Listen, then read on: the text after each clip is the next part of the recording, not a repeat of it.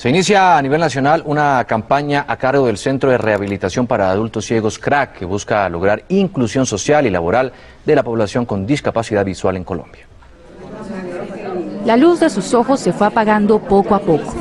Entonces, en ese momento, María Elena se enfrentó a la realidad de un mundo que no fue pensado ni diseñado para personas con discapacidad visual.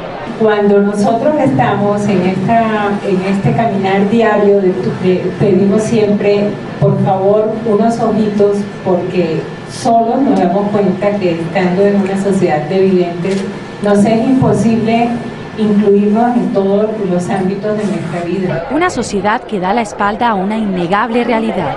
Según datos de la Organización Mundial de la Salud, el 10% de la población mundial es portadora de alguna discapacidad. De ese 10%, el 30% sufre de discapacidad visual.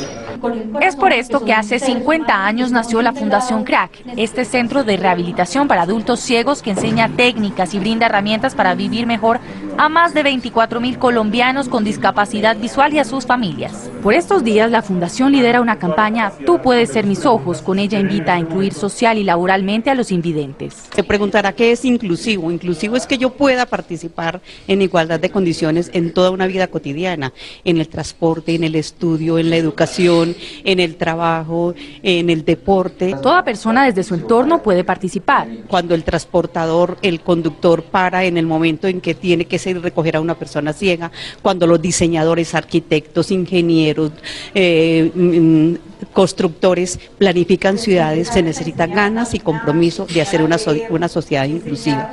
Y para abrir las puertas de la igualdad laboral se motivará a las empresas a aprovechar beneficios como exenciones tributarias y reducción en la cuota de impuestos si contratan personas con discapacidad visual.